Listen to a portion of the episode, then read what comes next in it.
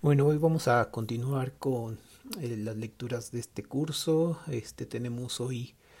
Inventar el futuro postcapitalismo y un mundo sin trabajo de Nick Sirnisek y Alex Williams. Y vamos con este entonces. Nick Sirnisek es académico canadiense, eh, es profesor de economía digital en el Departamento de Humanidades Digitales del King College de, de Londres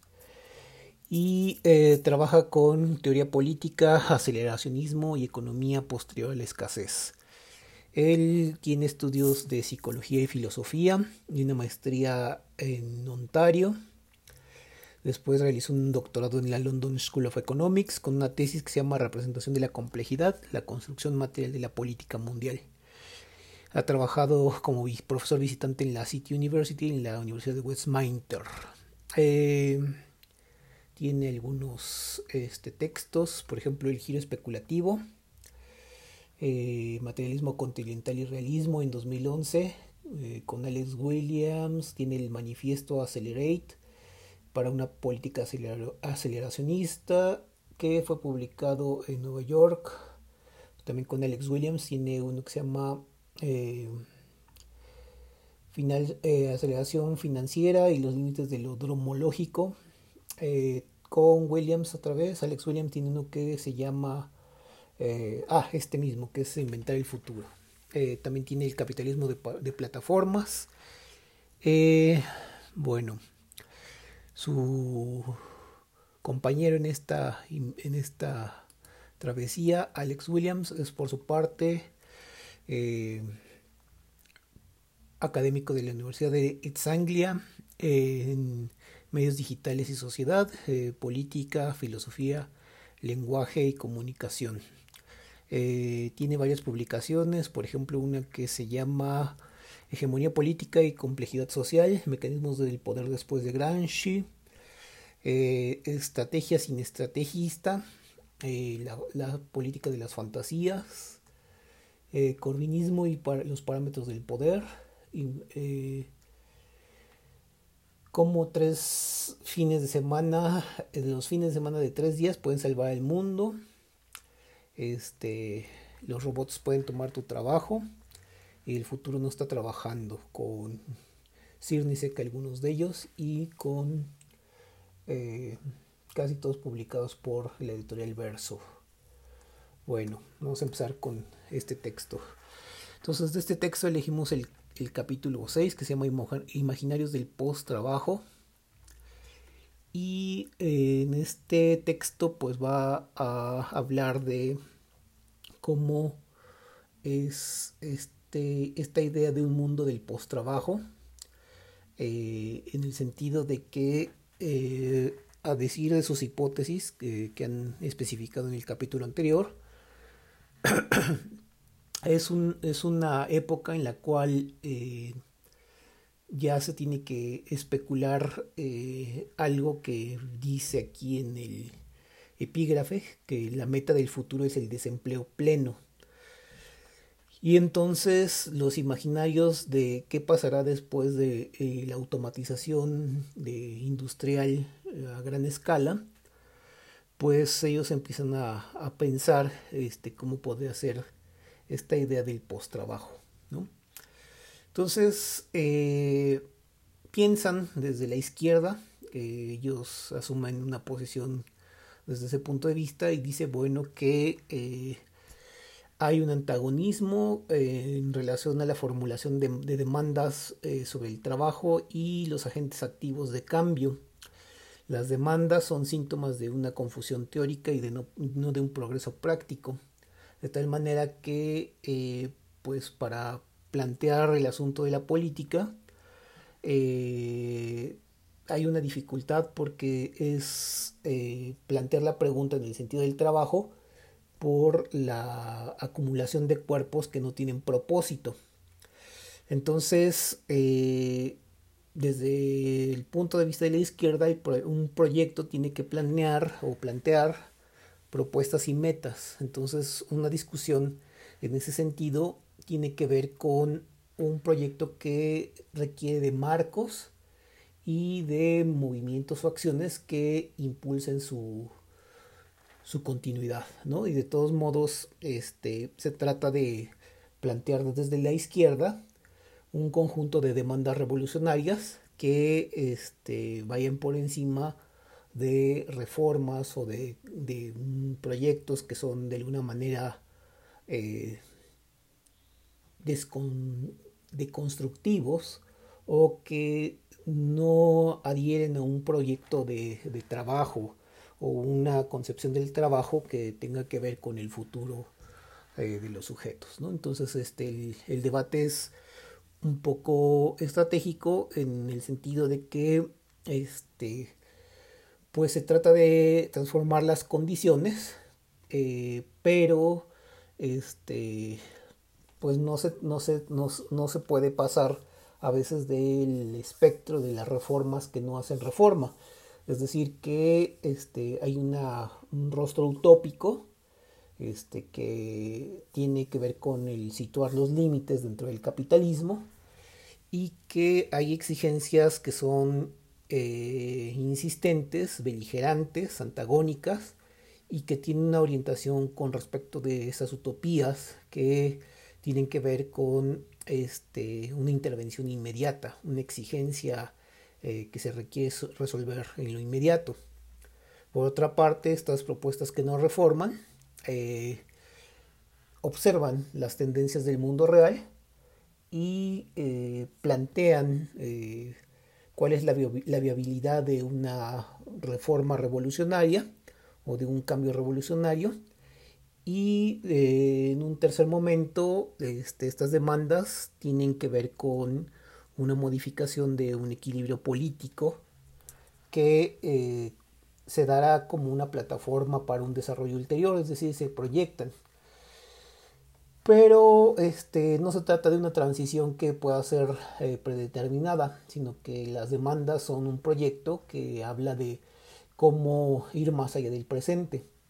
De tal manera que este, no, se, no se propone con esta idea de los imaginarios del futuro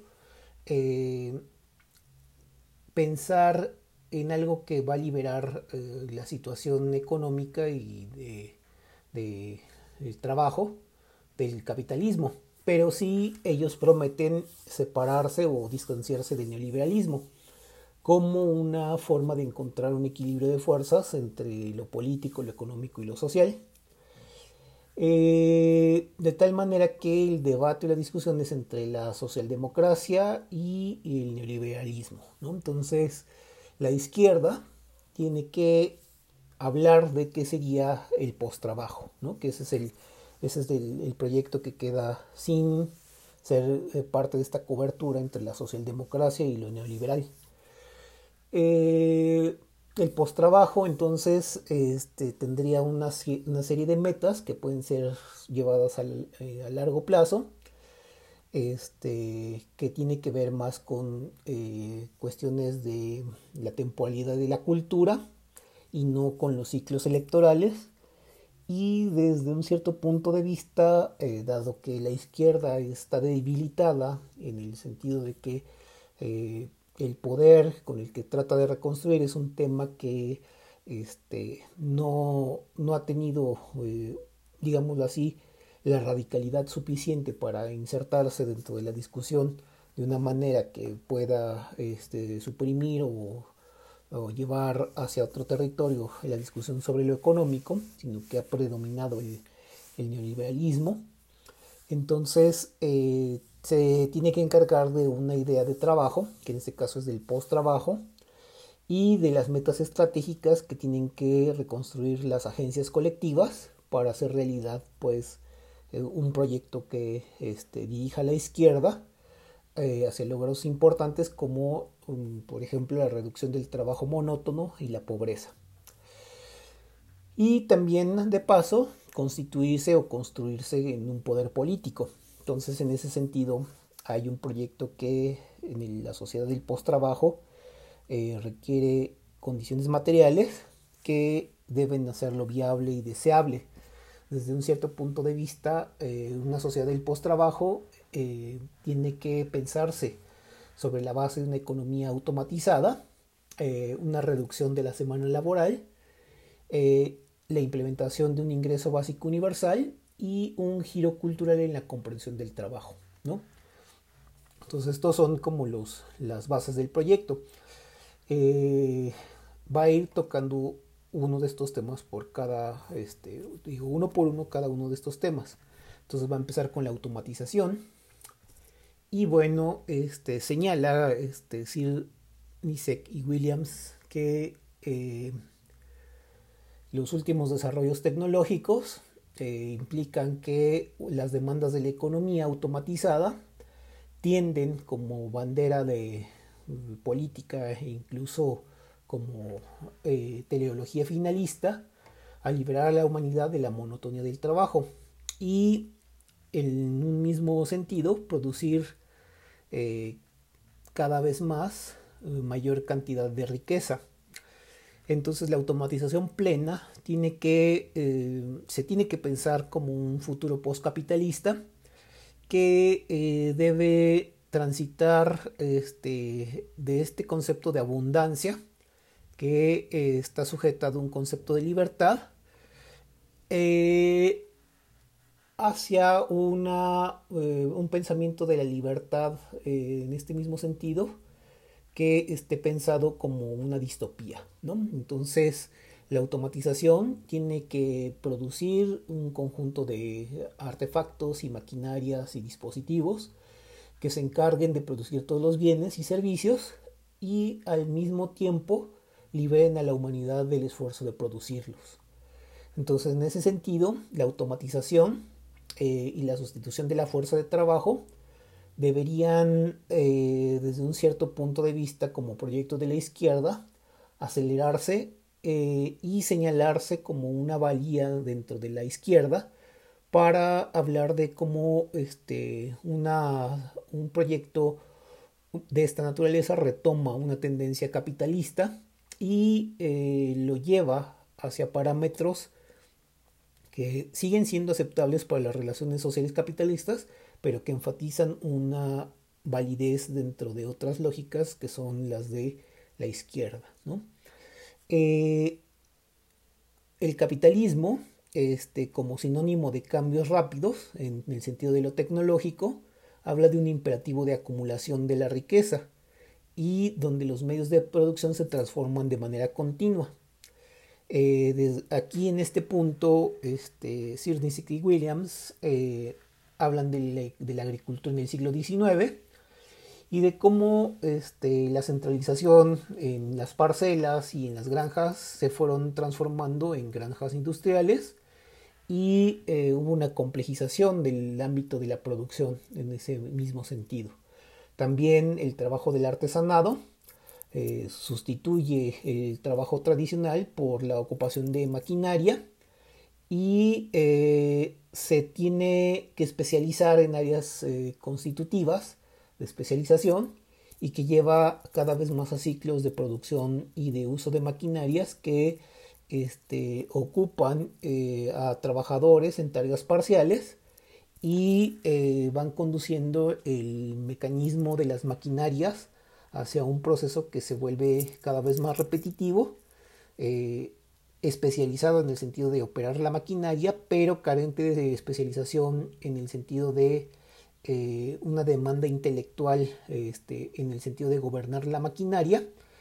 Y eh, como en el preámbulo del siglo XIX al XX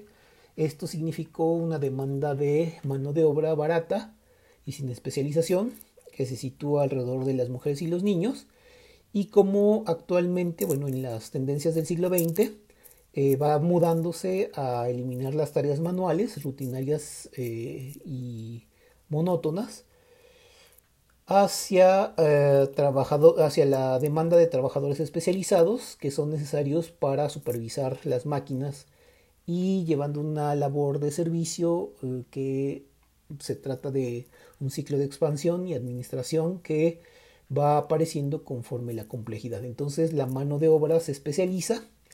y hay un surgimiento de eh, toda una serie de tecnologías que tienen que ver con eh, la oficina, que, van desde las máquinas de escribir, las fotocopiadoras, que requieren de técnicos especialistas en eh, áreas universitarias, donde la palabra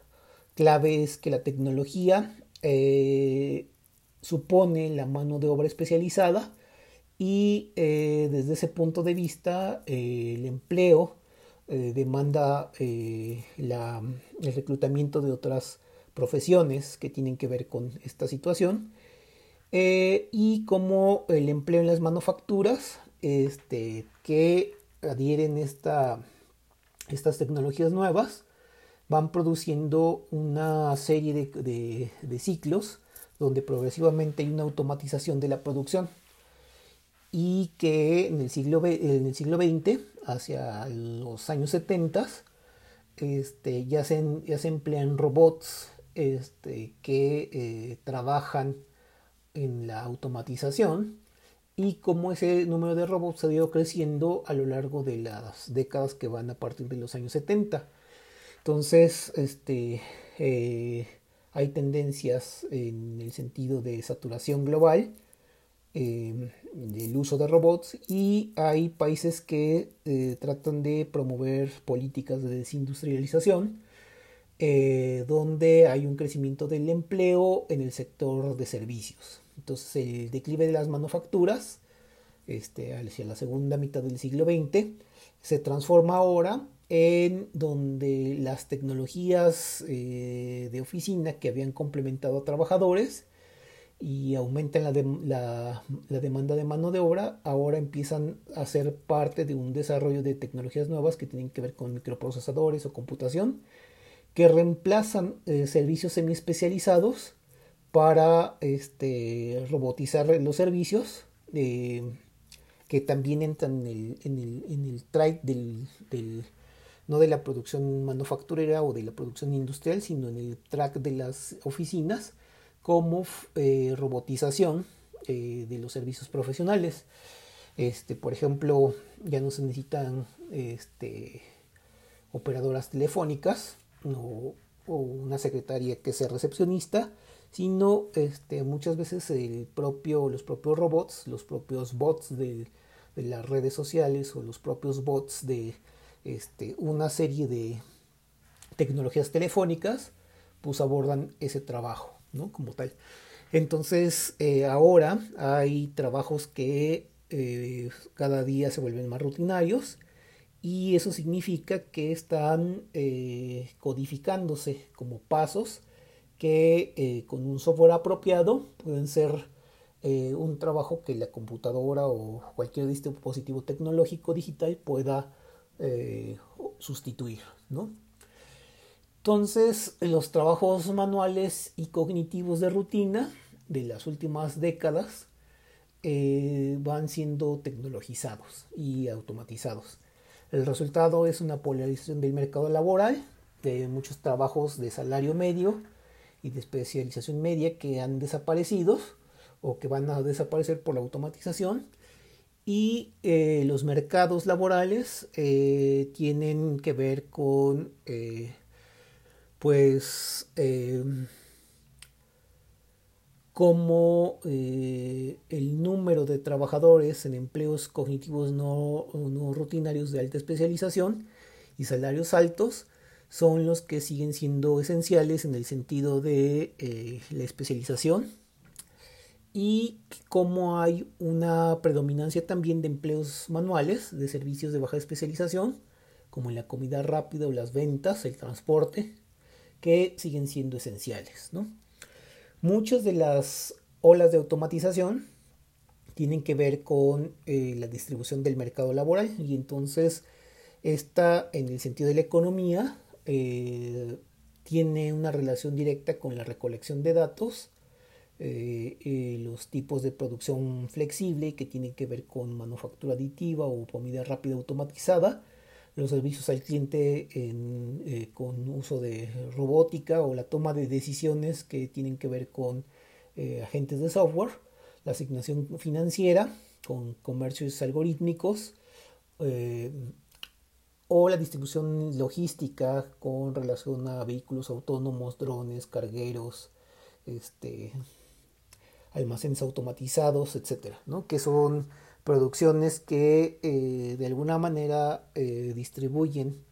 eh, desde la administración hasta la venta del por menor en una forma de escala que tiende hacia la automatización de manera continua y creciente.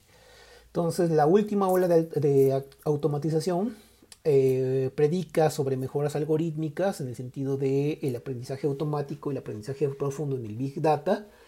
y una colusión con avances de robótica y el poder de las computadoras que crece de eh, fuentes de megadatos que están situados en lo eh, petabyte hacia lo yottabyte que hablan de una era eh, de transformación en la que las máquinas pueden cumplir con tareas más decisivas. Entonces eh, es un periodo histórico que demanda un reconocimiento de las nuevas tecnologías bajo patrones de tareas rutinarias y también de tareas no rutinarias que son objeto de automatización y como las tecnologías de la comunicación que son complejas este, son mucho mejores que los seres humanos en áreas también del conocimiento especializado, de tal manera que los avances en robótica eh, logran que la tecnología se, pueda aplicar en una gran variedad de tareas manuales y cognitivas, como los vehículos autónomos o la automatización de tareas manuales no rutinarias que los robots cumplen, eh, como la redacción de noticias o la búsqueda de datos, eh, que tienen un impacto en varias áreas, hasta por ejemplo el análisis bursátil, y que este, plantea un reemplazo por máquinas. Eh, desde ese punto de vista, este, el riesgo es que eh, el trabajador eh, que ha sido despedido, ¿en dónde queda? ¿no? Este, un informe de investigación este, que citan Sir Niseki Williams dice que eh, hay una despoblación en las salas de transacciones, eh, en los analistas bursátiles, y los robots este, son los que ahora este, analizan el mundo financiero, eh, que supone un, déficit en ese sentido. los trabajos, por ejemplo, de ventas, que eran trabajo de empleo postindustrial, ya están listos como para ser tomados por las máquinas y entonces eh, muchos de los trabajos cognitivos serán eliminados. Por ejemplo, estos de ventas al, por menor o este, lo que tiene que ver con eh, lo secretarial o u otro tipo de, población laboral de, esos mercados. Entonces, eh, esta ola de automatización entonces polariza el mercado laboral y eh, diezma eh, el sector de baja especialización y este, el sector de los bajos salarios. De manera que este, los robots eh, sustituyen progresivamente la mano de obra humana y los trabajadores que se enfrentan a salarios bajos empiezan a crecer de tal manera que hay una pauperización de manera creciente. Entonces la, las olas que vendrán de la, eh, como emergencias de automatización tienen, eh, o se predice tienen una composición eh, que reduce la mano de obra. Los economistas, por su parte, han pensado que debe de haber una revolución de la automatización. Y entonces se especula cómo los trabajadores de una fábrica, al llegar esta idea de las máquinas que reemplazan, el duplicamiento de la productividad, eh,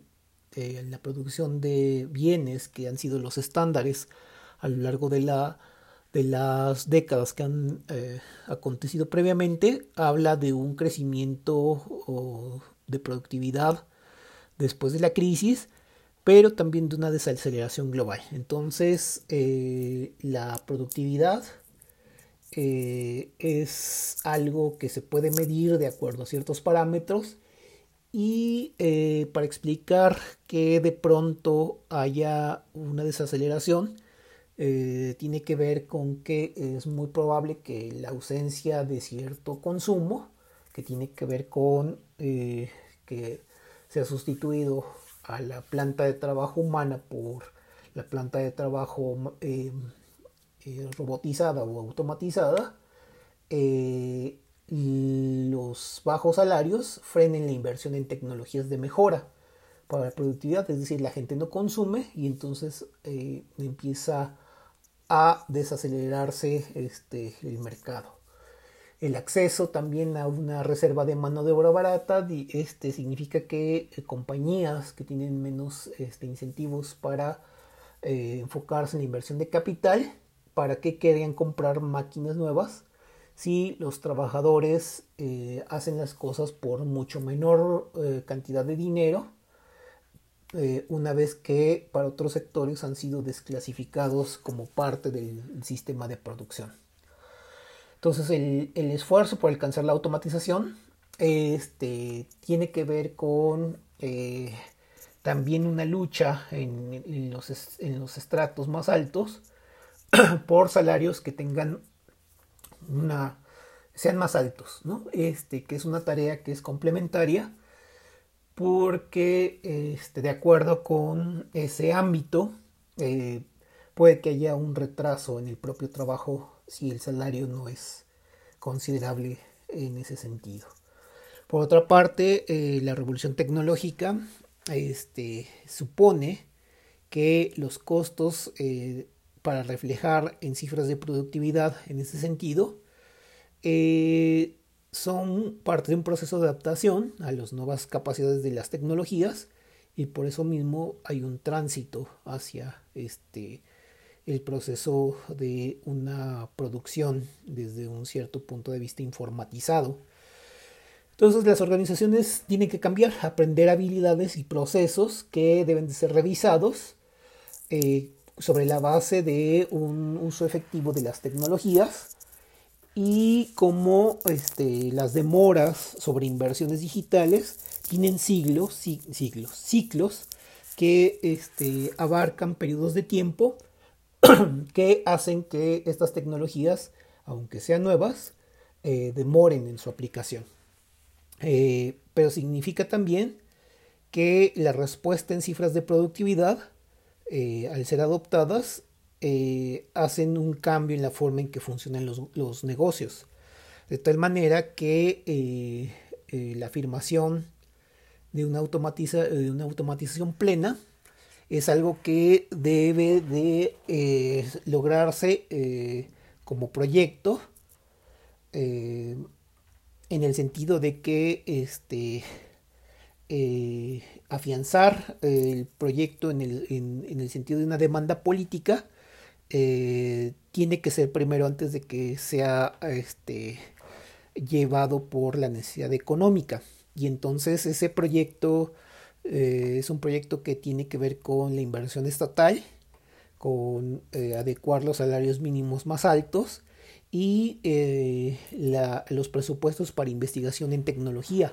de reemplazo. ¿no? Este, en ese sentido, el mercado laboral eh, señala o tiene cifras que entre 47 y 80% de los trabajos actuales se pueden automatizar. este cálculo es un límite eh, que tiene que ver con un proyecto político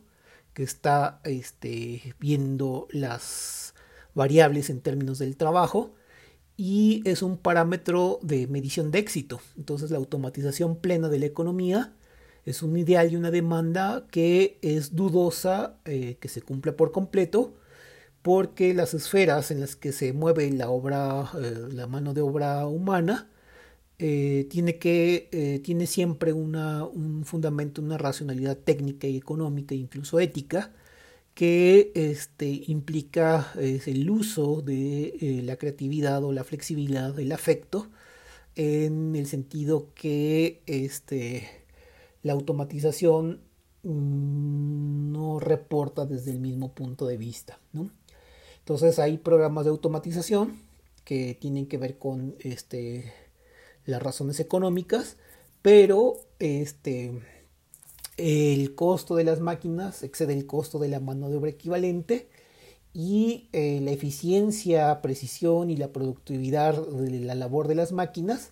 eh, es no requerido en el sentido de que el capitalismo prefiere las ganancias y por lo tanto utiliza la mano de obra eh, humana, de tal manera que es una inversión de capital que reporta una mejor condición que la automatización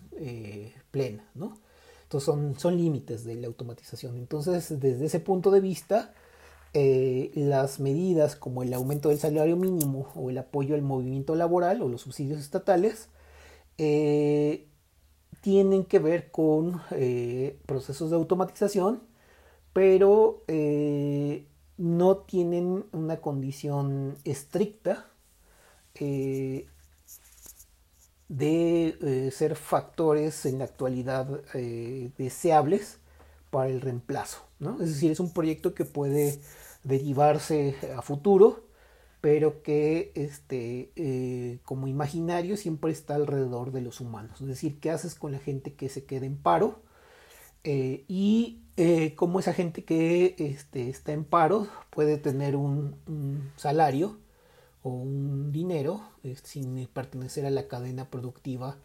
este, que está eh, produciendo. Eh, por otro lado, este, otro de los obstáculos, otra de las cuestiones que son valoradas en ese sentido, es el valor moral, es decir, como por ejemplo cuando se hacen labores de cuidado de crianza, siempre deben de ser llevados a cabo por humanos y entonces esas labores tienen un valor moral que este eh, eh, pues es,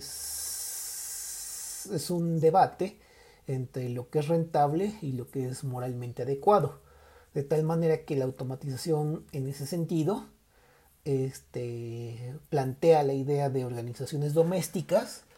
que este, pues a lo mejor eh, como experimento utópico eh, las labores eh, domésticas, reproductivas y de cuidado tienen que este, portar un imaginario para lograr la automatización que no puede ser garantizado porque es un enfoque que aumenta, que puede ser una meta para el futuro, pero que este, mm, rompe con los valores que tienen que ver con el cuidado, el trabajo afectivo, este, etcétera, y que este, el cuidado del hogar y el cuidado de los hijos o el cuidado doméstico, este, el cuidado en general de los ancianos, eh, muestra un poco, poco de, de, cambio para las tecnologías, es decir, la gente no, lo prefiere en el sentido de que invierta en, el uso de automatizaciones para realizar estas, estas tareas, ¿no? Por ejemplo, limpiar la casa, doblar ropa, planchar, lavar, etcétera, etcétera, son eh,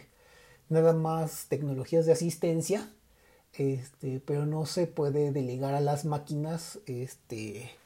pues la asistencia tecnológica completa o una computación afectiva, ¿no? Que tienen que ver con cuidados personales que este, están ahí, ¿no? Por ejemplo, este, eh, cuidar enfermos que tienen este, eh, problemas este, de distintos tipos. Este, los especialistas señalan que pueden ser adecuados unos robots eh, automatizados impersonales para hacer esas tareas que tienen que ver con este, el dolor y el sufrimiento este, pues para realizar una labor de automatización, pero siempre eh, son opciones en el sentido de que el post-trabajo eh, eh, no se puede eliminar de manera este, inmediata, sino que se reduce de manera progresiva. Entonces esa es una, forma. Otro de los temas este, de Nick Sirnisek y Alex Williams tiene que ver con una demanda eh, para construir la plataforma del post-trabajo eh, como un regreso a ideas de la reducción de la semana del laboral sin reducir el salario. ¿no? Y ellos lo ponen con un eslogan y dicen, no odias los lunes, odias tu trabajo. Y entonces eh, habla, este, este, hablan estos autores de cómo hay una lucha contra la imposición eh, de las horas de trabajo y una demanda de menos horas que son parte de los movimientos laborales. Entonces, la resistencia, el ausentismo, los días festivos, los hábitos irregulares, este, los hábitos de trabajo que tienen que ver con una forma ah, de no trabajar o trabajos que tienen que ver con navegar por internet en lugar de trabajar, este, eh, cómo escapar a las horas de trabajo, este, etcétera, son parte de un movimiento de, laboral que tiene que ver con la reducción del tiempo de trabajo y el cambio de este tipo de demandas este sobre la recreación que pues hablan de que en lugar de que el fin de semana sea de dos días eh, se gastan en beber un día y el otro día recuperarse en lugar de hacer otras cosas pues este eh, es una consolidación histórica de cómo el reconocimiento a un periodo de eh, obligado de tiempo libre que es producto de luchas políticas este, y sociales eh, solo pudo ser consolidado hacia los años 60 de manera universal, ¿no? Y entonces la semana laboral al ser reducida, este, eh, en las épocas previas a 60 horas y, y luego después a, a, 35, por ejemplo en 1929, eh, tiene que ver con eh, cómo este, en esas épocas también este, se, varían las condiciones de lo laboral, pues por las, las presiones económicas, y hay veces que, eh, por ejemplo, en 1930 la semana laboral era de 18 horas. Eh, el acortar la semana laboral en aquellas épocas eh, eran también parte de eslóganes de la política que tienen que ver con este cómo se se tiene que reducir este, el, trabajo, este, etcétera, ¿no? O en ese sentido, este, los intelectuales de la época hablaban de reducciones aún mayores del tiempo de trabajo. Eh, finalmente este ciclo quedó en 35 horas y, eh, por ejemplo, gente como Paul Lafargue eh, defendía la limitación del trabajo a 3 horas al día. Y Keynes este, también eh, decía que para 2030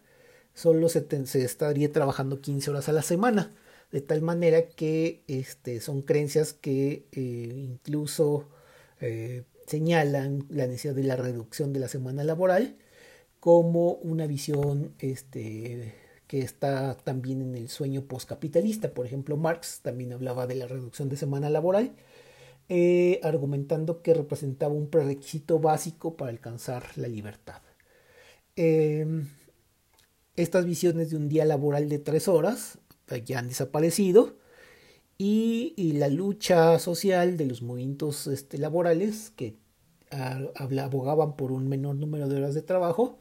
eh, termina cuando eh, la política gubernamental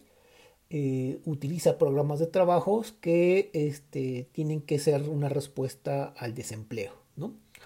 Entonces, este, durante la Segunda Guerra Mundial, cuenta Sir Niseki Williams, la semana laboral se estabilizó en 40 horas para casi todo el mundo occidental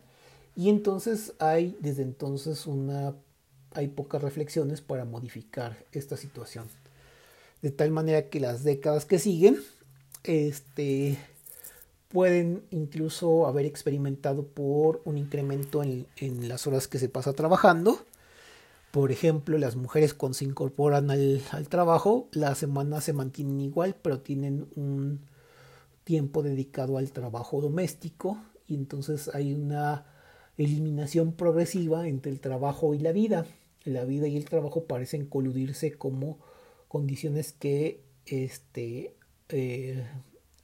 forman parte de, las condiciones este, vitales. Eh, muchos están atados al, trabajo todo el tiempo, correos electrónicos, llamadas, mensajes de texto, etcétera, una, serie de estímulos que eh, vulneran eh, la forma de, de, la vida y que de alguna manera los trabajadores están obligados a trabajar horas extras no reconocidas y tienen la presión de que eh, el reconocimiento social siempre nos, nos, garantiza que debamos estar bajo la lupa del trabajo, trabajando muchas horas y como la jornada completa este, a veces se transforma en 47 o 50 horas a la semana. Eh, el trabajo remunerado también es difícil eh, de encontrar. El no remunerado prolifera.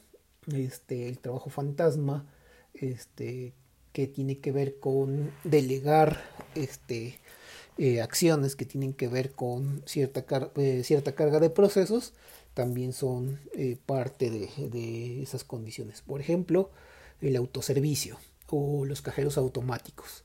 que es un trabajo oculto, eh, que es parte de la administración financiera y que este, significa eh, una esfera de limitación de actividades que lleva a que haya un trabajo fantasma entre las condiciones de la vida cotidiana. También este, eh, la idea de que una semana laboral este, traería más beneficio eh, tienen que ver con eh, una clave a la una respuesta clave en relación a la automatización en ascenso. De tal manera que este la, la historia del cambio tecnológico que está este, en esta situación eh, no deba de tender necesariamente al desempleo masivo, sino a que las condiciones de automatización coincidan con las reducciones de la semana laboral, en donde se, haya, se ubique una redistribución del trabajo y una ventaja que eh, condiciona variables medioambientales como reducciones de consumo de energía o de la huella de carbono, que tiene que ver con también una reducción del consumo en términos de una eficiencia que encara y encaminaría a reducir el impacto medioambiental de tal manera que la reducción de horas de trabajo este, pueda ser una respuesta al cambio climático. Eh, por otro lado, una semana laboral más corta este, reduce el estrés, la ansiedad, los problemas de salud mental que son fomentados por el neoliberalismo y donde reducir el tiempo de trabajo no es una demanda eh, aparentemente catastrofista, sino que se consolida como un poder que genera poder de clase, porque el tiempo de trabajo es una táctica temporal en la lucha política, pero eh, digo que tiene que ver con los contratos eh, laborales y la posibilidad de organizar huelgas, pero también es un ejercicio de presión sobre el capitalismo. Eh, la reducción de la semana laboral también fortalece los movimientos trabajadores porque las horas laborales de mercado y de suministro de trabajo aumentan el poder de los trabajadores. De tal manera que este, ninguna otra demanda que este, signifique el retirar horas laborales fortalece en ese sentido al, trabajo, al trabajador. De tal manera que las lógicas estratégicas que tienen que ver con eh, condiciones para fortalecer la segunda, la siguiente lucha, tienen que ver con las horas de reducción en la semana laboral, que es una demanda que eh, ha sido eh, prominente por parte de la izquierda y que en el siglo XXI tiene una resonancia este, objetiva con este tipo de condiciones. Entonces, hay gente que ha propuesto un fin de semana de tres días, y entonces es una demanda que se puede externar en, los sindicatos o en los movimientos sociales o en los cambios legislativos que tienen que ver con los partidos políticos y eh, aceptar esa demanda en el sentido eh, de una lucha contra el capitalismo del trabajo significa que la negociación colectiva eh, acepte las condiciones de automatización a cambio de una semana laboral más corta con el mismo salario. Entonces el registro histórico de los sindicatos este, tiene que ver con que el cambio tecnológico conceda salarialmente eh, un no retraso a la automatización no prevenirla, sino que como un enfoque alternativo, la reducción y la dispersión del trabajo podría reducir estas condiciones sin dejar a los trabajadores en la calle. De tal manera que hacer esfuerzos por obtener el reconocimiento del trabajo extraoficial y no remunerado como parte de la semana laboral, reduciéndola o con tan solo llamar la atención al respecto, eh, concentraría la reducción de la semana laboral en el sentido de que se fortalecían los sindicatos con vínculos de trabajadores de media jornada y con trabajadores eh, precarios que aún no siendo necesarios se unirían a las luchas sindicales eh, por la razón de que cada sector tiene potenciales eh, en relación a la automatización, de tal manera que con eso habría un aumento de productividad y entonces la lógica del neoliberalismo se rompería de acuerdo con eh, una lucha más amplia, donde se involucrarán más trabajadores de diferentes niveles y las instituciones ideológicas debían de contribuir a la formación de ese espacio o de esa posibilidad eh, tal como la New Economics Foundation o la Jimmy Ray Foundation, este, están hablando de Canadá, este, ellos, eh, para hablar este, también este nivel internacional, eh, para comenzar también con reducciones a la semana laboral.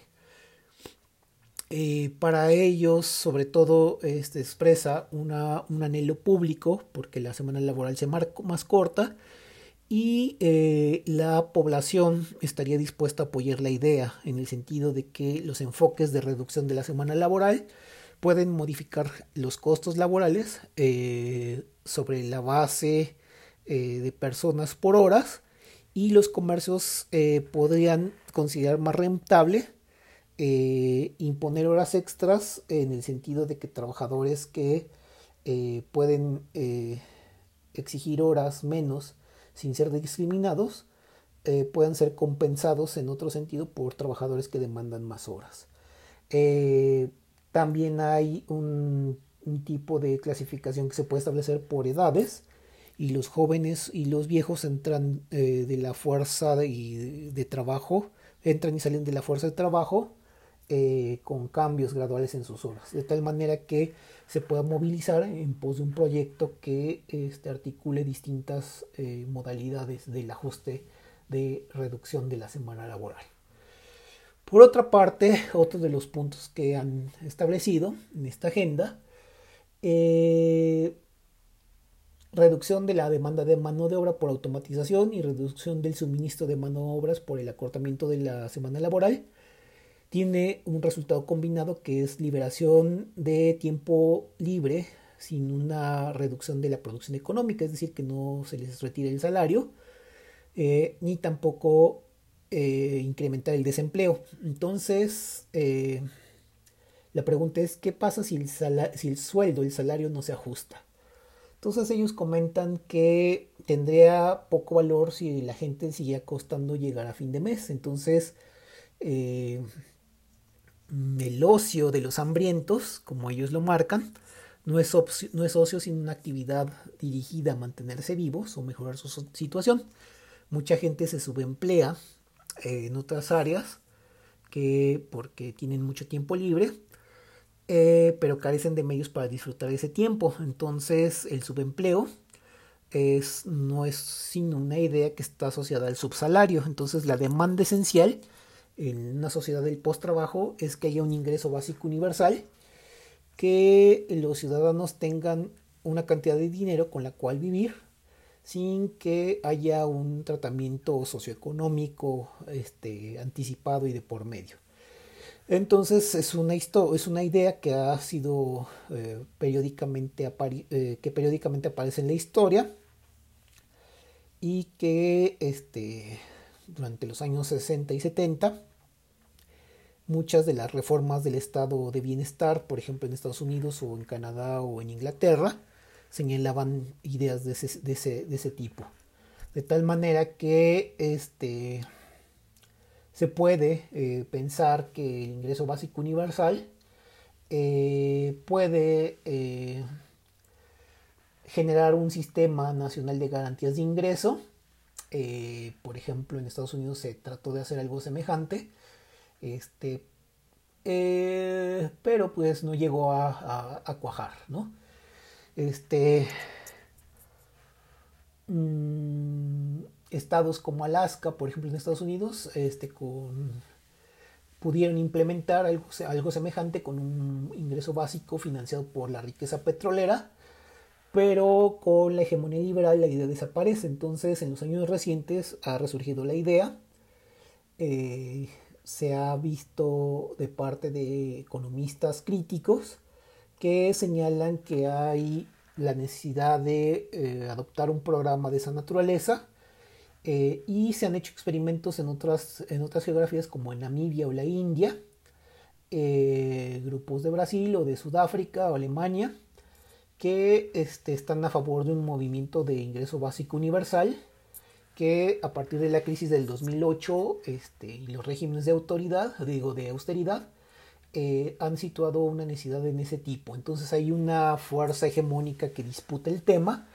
de acuerdo con una distopía libertaria que está pensando en una sociedad del post-trabajo, donde eh, la demanda de este eh, ingreso básico universal tiene que ver con este, tres variables importantes, que es ingreso suficiente para vivir, que sea universal, porque tiene que de proporcionar a todas las personas y debe de ser un suplemento eh, que esté en la constelación del estado de bienestar para plantear eh, un ingreso materialmente adecuado que eh, varía de acuerdo a países y regiones, pero que este, puede ser en un subsidio gubernamental que puede darse a las empresas, no sé, para hacer otro tipo de inversiones financieras que este, obligue de alguna manera a proporcionárselo a todos los trabajadores sin condición. De tal manera que no habría necesidad de estudios económicos o una medida para recibir este, este ingreso básico universal, y entonces este, estaría exento de la naturaleza disciplinaria del capitalismo de bienestar. De tal manera que el gasto universal en este tipo de, procesos evita que este, se estigmatice bajo una medida quien o no tiene derecho a recibirlo, sino que todo el mundo lo recibe. Y eh, también implica que hay una subversión de una aplicación restringida como condiciones que pueden ser eh, ser ciudadano, ser inmigrante, ser prisionero, etcétera, etcétera, sino que la demanda ah, de universalidad es una base de lucha que alcance una escala de ingreso básico eh, de acuerdo con la idea del, estado de bienestar y el argumento es eh, que el ingreso básico este, deba ser parte de estas políticas. Hay un contraargumento en el sentido conservador y dice que esto debe de ser evitado porque este, este ingreso debía sustituir al estado de bienestar. Este, porque hay una provisión de una suma de dinero por cada individuo. Entonces el ingreso básico universal eh, sería solamente un vector de mercantilización que transforma los servicios sociales en mercados privados y que más que constituir una aberración al neoliberalismo, este, lo extendería en la creación de nuevos mercados. Son dos posiciones o dos posibilidades eh, frente al tema. Pero eh, Sir y Williams dicen que este, más bien es un suplemento que revitaliza el estado de bienestar y la investigación eh, empírica apoya este, porque el ingreso básico universal reduce la pobreza, mejora la salud pública, reduce los costos sanitarios, hay menor abandono escolar, disminución de delitos menores, eh, tiempo para la familia, los amigos, este, menos burocracia. Y este ingreso básico universal este, tiene el apoyo de muchas facciones del espectro político, que va desde los libertarios, conservadores, anarquistas, marxistas, feministas, etcétera, etcétera, porque eh, la potencia de demanda eh, de este tema hace capaz la movilización de un respaldo popular amplio. Desde cierto punto de vista, este ingreso básico universal radica en estos cuatro factores, pero tiene otros factores que son importantes. Por ejemplo, el de transformación política, que no es solo de carácter económico, porque la redistribución de la riqueza este, en, el, en, el, sentido de mantener el crecimiento económico por estimulación del consumo implica que eh, las credenciales del, reformismo eh, solo implican un, sistema de impuestos progresivos y la importancia del eh, ingreso básico universal tiene que ver con que hay una simetría que existe entre la mano de obra y el capital, de tal manera que las poblaciones excedentes, el proletariado, que se define por estar separado de los medios de producción y subsistencia, se ve obligado a venderse en el mercado de trabajo con el fin de obtener un ingreso necesario para sobrevivir. Cuando hay eh, este ingreso eh, se subvierte esta, esta, esta, regla, de tal manera que los eh, más afortunados siempre tratan de no permitir elegir qué trabajo desempeñar y pocos pueden permitirse no elegir algún trabajo. Un ingreso básico modifica todas estas condiciones, obligando o digo, otorgando al proletariado medios de subsistencia que no dependen de la mano de obra. Entonces los trabajadores tienen opciones de escoger entre trabajar o no, este, siguiendo un programa neoclásico en la economía, o este, trabajar este, para un modelo que le permite elegir. Por lo tanto, el ingreso básico universal libera los aspectos coercitivos del trabajo remunerado, desmercantiliza la mano de obra, y transforma la relación política entre mano de obra y capital. Es una transformación que supone que el trabajo es voluntario, más que coercitivo, y sus consecuencias tienen que ver con el incremento del poder de la clase, porque reduce la debilidad del mercado laboral, y las poblaciones excedentes muestran qué sucede cuando el mercado laboral es demasiado débil. Por lo tanto, en ese sentido, es obvio suponer que los salarios caen, los, empleadores son, eh, denigran a los trabajadores y el mercado laboral es estrecho, la mano de obra tiene este... Eh, cuando el, trabajo, el mercado laboral es estrecho, entonces hay una ventaja política de la mano de obra. Eh, economistas como Kalecki dicen que de alguna manera la resistencia al empleo pleno, eh, bajo la amenaza de ser despedido, eh, hacen que este, el trabajo pierda su carácter disciplinario. Entonces,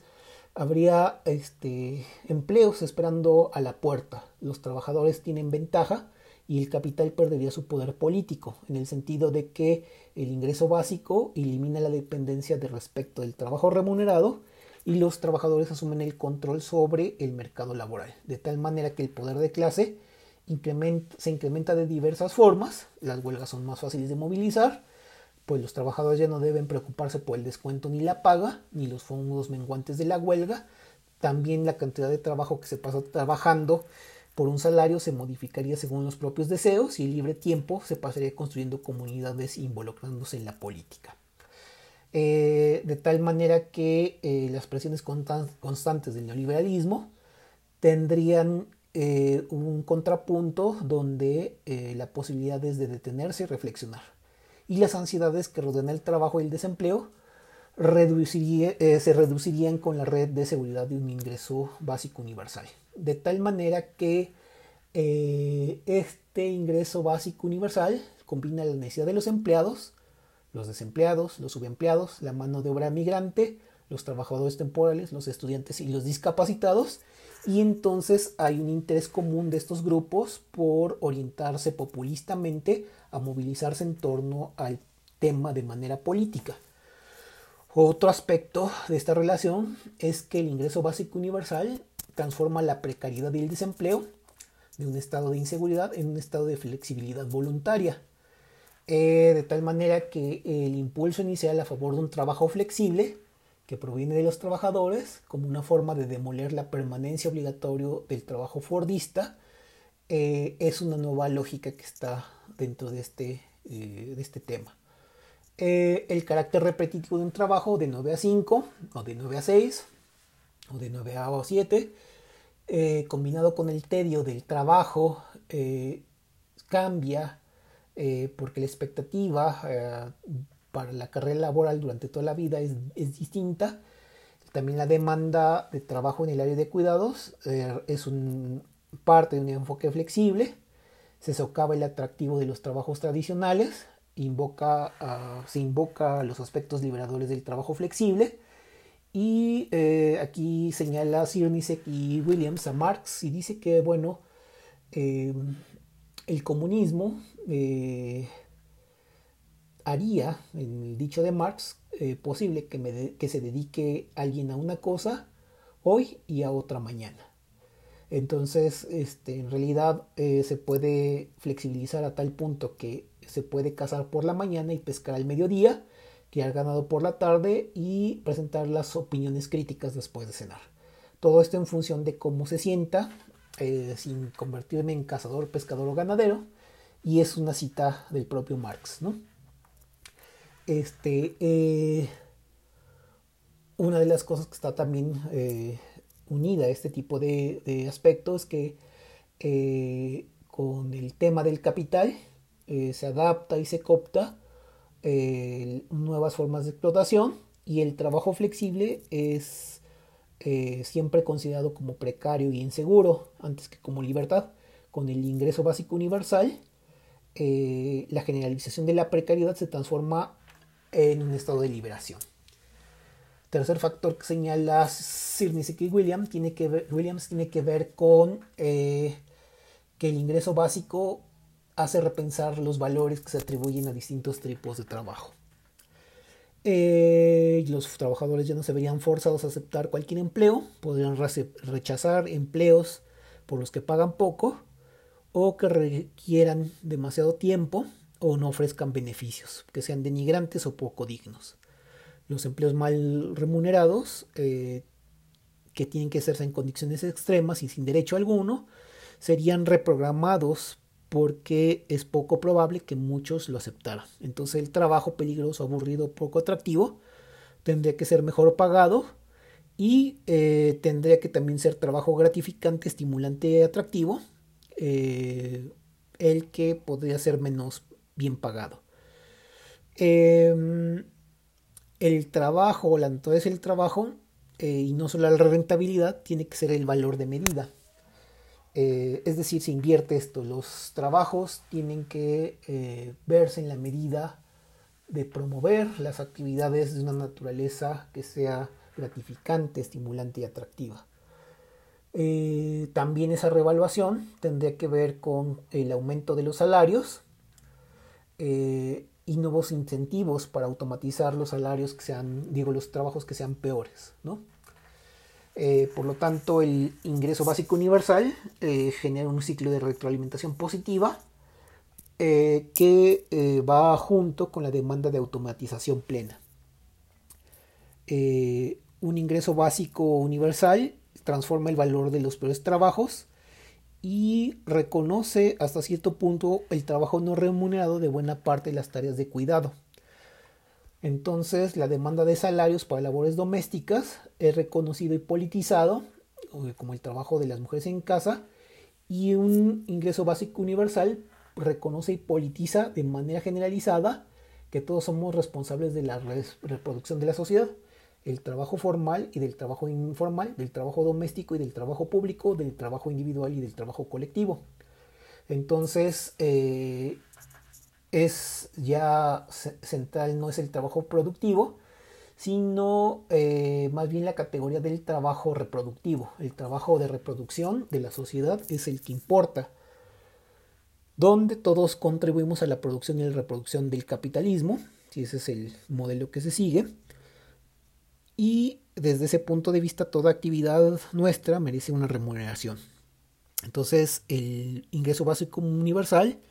señala un desplazamiento de la remuneración basada en la capacidad eh, a la remuneración basada en la necesidad básica. Entonces las variaciones históricas, genéticas o sociales que hacen un esfuerzo eh, en una medida pobre de valía de una persona eh, pasa a un espacio donde la gente es valorada por ser gente. El ingreso básico entonces es una propuesta también feminista porque ahí no se desestima la división del género en el trabajo. eh, permite superar los sesgos del estado de bienestar tradicional eh, que predican sobre la figura del balón proveedor y reconoce las contribuciones de las trabajadoras domésticas no remuneradas a la reproducción de la sociedad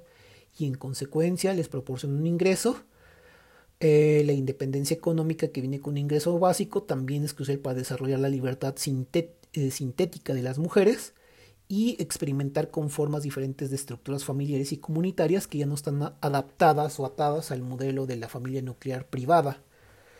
La independencia económica reconfigura las relaciones íntimas y eh, el índice de divorcio puede tender a aumentar, pero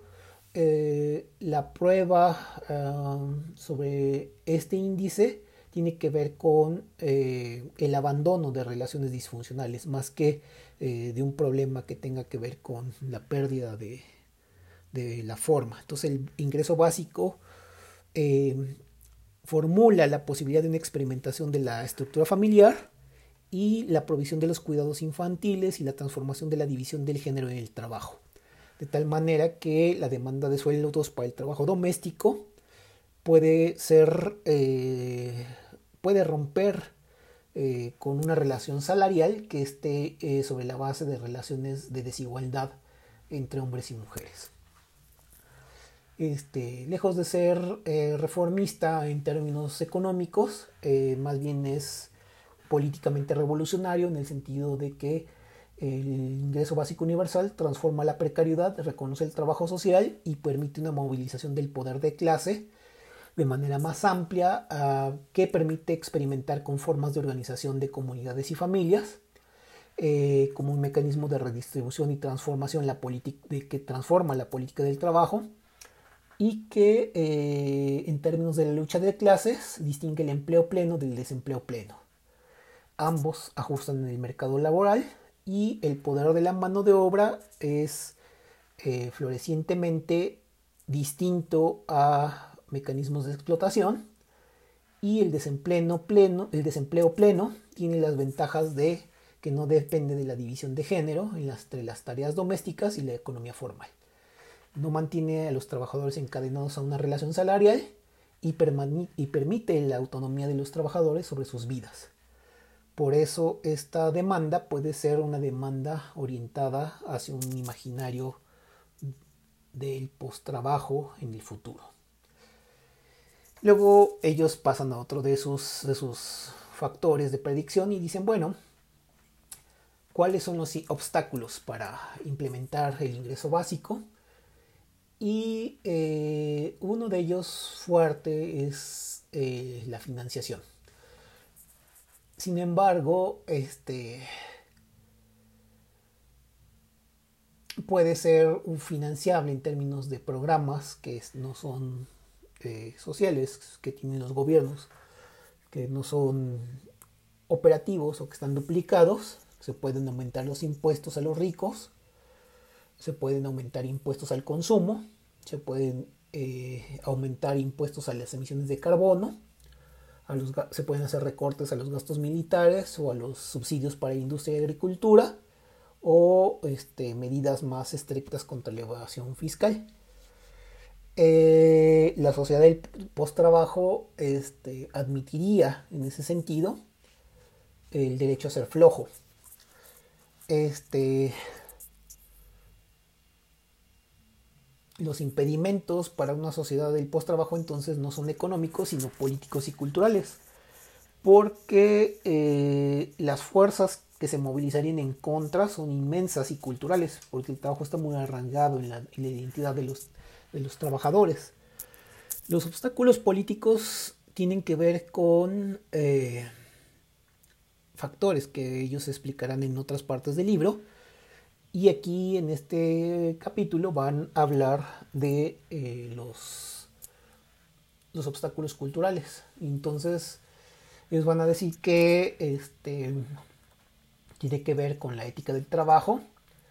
eh, la idea de los pobres y los desempleados, y eh, la ética del trabajo siempre se valora en términos de una ética individual deficiente porque no son capaces de este, entender que tenemos derecho a ser flojos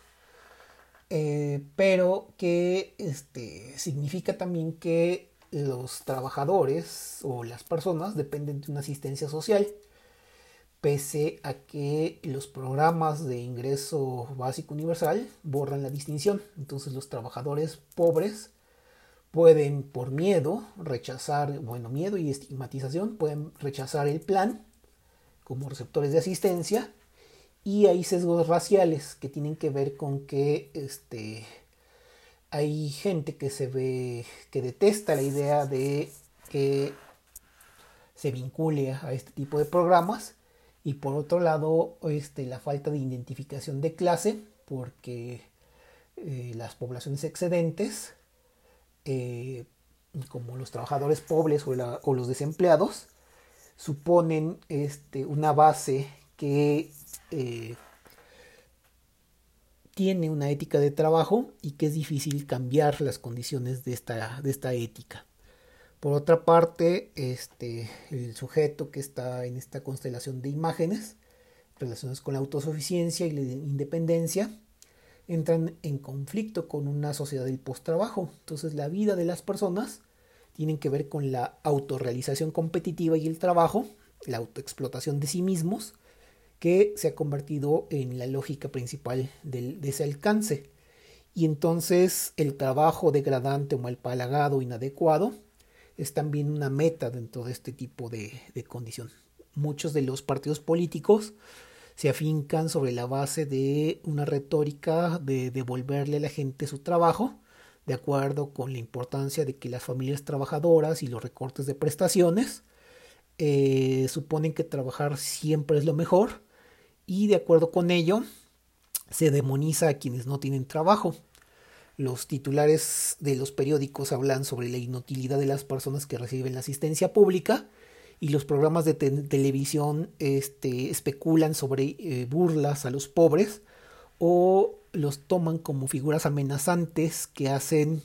eh, con las prestaciones pues una forma de vida. De tal manera que el trabajo se vuelve una concepción de nosotros mismos y entonces la pregunta es, que se hace la gente es ¿qué harían? Eh, y entonces no imaginan una vida significativa fuera del trabajo. De tal manera que la ética del trabajo es una de esas condiciones culturales que tiene que ver con esta condición protestante que está declara la sumisión al trabajo y que está de, de, acuerdo a una ética que eh, trata la dedicación al trabajo de manera que éste esté, esté inculcado bajo un imperativo moral y que otorga un valor eh, superior a un trabajo que aunque sea, aunque sea tedioso. Eh, estos autores hablan de este tema en términos de las ideas de Max Weber y entonces hablan de este que el trabajo este, siempre asegura una vida buena en el más allá. Entonces la, ética del trabajo tiene que llevarse por una devoción secular en términos de la mejora eh, en el más allá, pero también en el más acá, de tal manera que asumen un carácter liberal y entonces el trabajo es un medio de expresión, un medio de expresión de nuestra identidad o un único medio de la verdadera autorrealización, de tal manera que la respuesta a por qué se quiere un trabajo tiene que decir, tiene que situarse o es decir que se da en términos del dinero y entonces esta verdad reprimida, que es querer el dinero, eh, implica que eh, los trabajadores simulen, ¿no? Que producen o que fingen disfrutar de un trabajo o mientras la gente les grita o mientras están trabados en un eh, tipo de actividad que es tediosa, que no le significa nada, que este bueno, implica que es una devoción, pero al mismo tiempo perpetúa las brechas salariales y de género. También está ligado a la identidad, ¿no? Entonces la persona también se eh, constituye bajo una base ideológica de la ética del trabajo y entonces piensa que tiene que sufrir para ser remunerado. De tal manera que la gente sufra al, antes de recibir una recompensa está bien y entonces todos los otros seres que pueden ser los sin techo o los que no tienen eh, los reciben prestaciones por desempleo eh, son demonizados la burocracia los hace poner en una, situación laberíntica y entonces la experiencia laboral no remunerada se impone a los desempleados donde se les penaliza eh, sádicamente si piensan o si obtienen algo gratis y entonces las sociedades de la remuneración requieren de trabajo sumado o ligado al sufrimiento. De tal manera que este objetivo del sufrimiento es un rito de pasaje y la gente debe de padecer antes de recibir un salario, demostrar un valor frente al capital y desde ese punto de vista el sufrimiento eh, es lo que tiene sentido. Eh, desde ese punto de vista, entonces el resabio eh, de una forma de una vida sin sufrimiento es algo que se rechaza e incluso el sufrimiento es algo que tiene mucho sentido con la lógica funcional, que en tiempos de pobreza o enfermedad o hambre eh, son la condición de la existencia eh, pero eh, se fundamenta en que el sentido del sufrimiento tiene que ver con una glorificación que se da dentro del trabajo. Entonces, un enfoque contrahegemónico del trabajo diría que el trabajo sobre la base de la imposición del sufrimiento para la remuneración tiene que cambiar a partir de un ingreso básico universal, de tal manera que el desempleo, el desempleo tecnológico, las tendencias hegemónicas, debían de ampliarse en otro sentido. La ética del trabajo este, tiene que ver con eh, ya unas bases materiales de una economía cambiante y entonces la gente tiene que trabajar eh, solo en el sentido de generar suficiente eh, trabajo. Es decir, nada más es una transformación que pone en un punto de vista una potencial transformación del sistema y entonces eh, las acciones que tienen que ver con hacer de la precariedad o la falta del, trabajo un problema político deben de ser vistas como camino, un camino que abra una sociedad del post-trabajo. Eh, lo más interesante es que la gente odia su trabajo y eh, desde ese punto de vista, este, la hegemonía neoliberal ha cooptado sus deseos y el consentimiento activo por holgazanear o este, la gente que pues, cree que los deseos reales están en, el, en, el, fomento al trabajo, pues este, hoy es parte de un desdén colectivo donde las personas afirman que sus trabajos son interesantes, pero se encuentran inmersas en cuotas de estrés o están inmersas en pérdida de satisfacción o simplemente es solo para pagar las cuentas. Los excluidos del trabajo entonces tienen que ver en esta nueva condición del ingreso básico universal con un consenso cultural en torno a traducir estas metas eh, y cánticos en una movilización de las pasiones para derribar el dominio de la ética del trabajo. Entonces, bueno.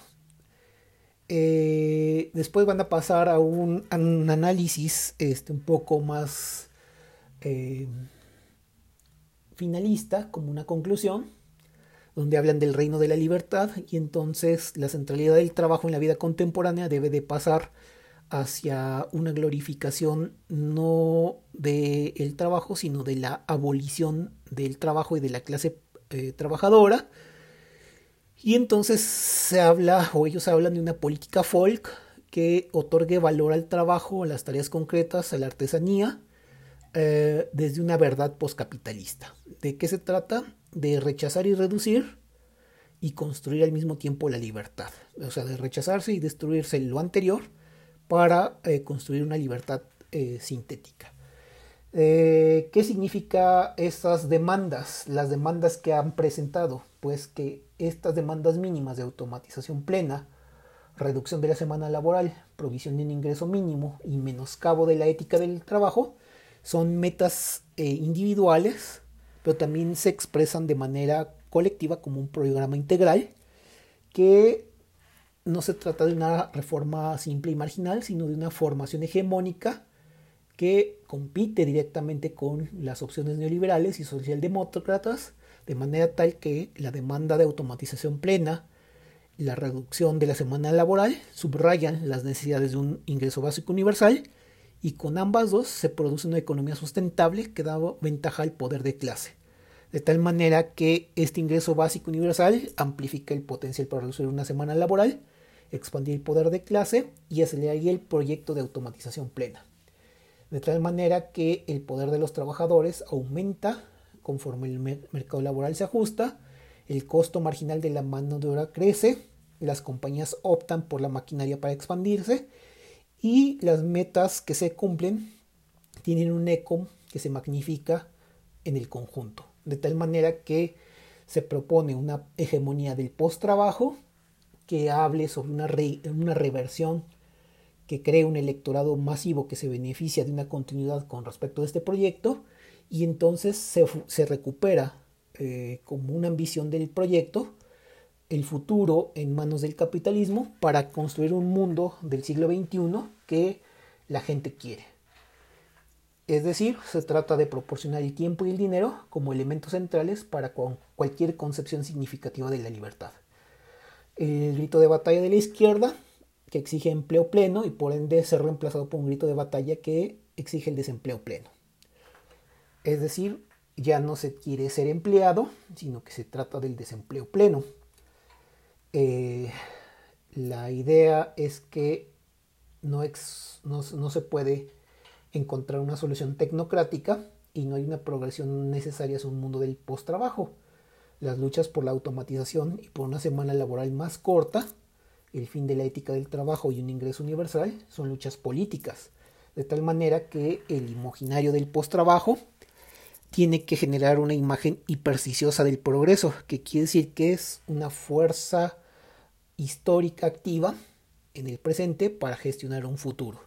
Y las luchas de este proyecto tienen que ver con que la izquierda vaya más, más allá de un horizonte político y que reconstruya su poder y adopte una estrategia expansiva para el cambio. Bueno, hasta aquí este texto.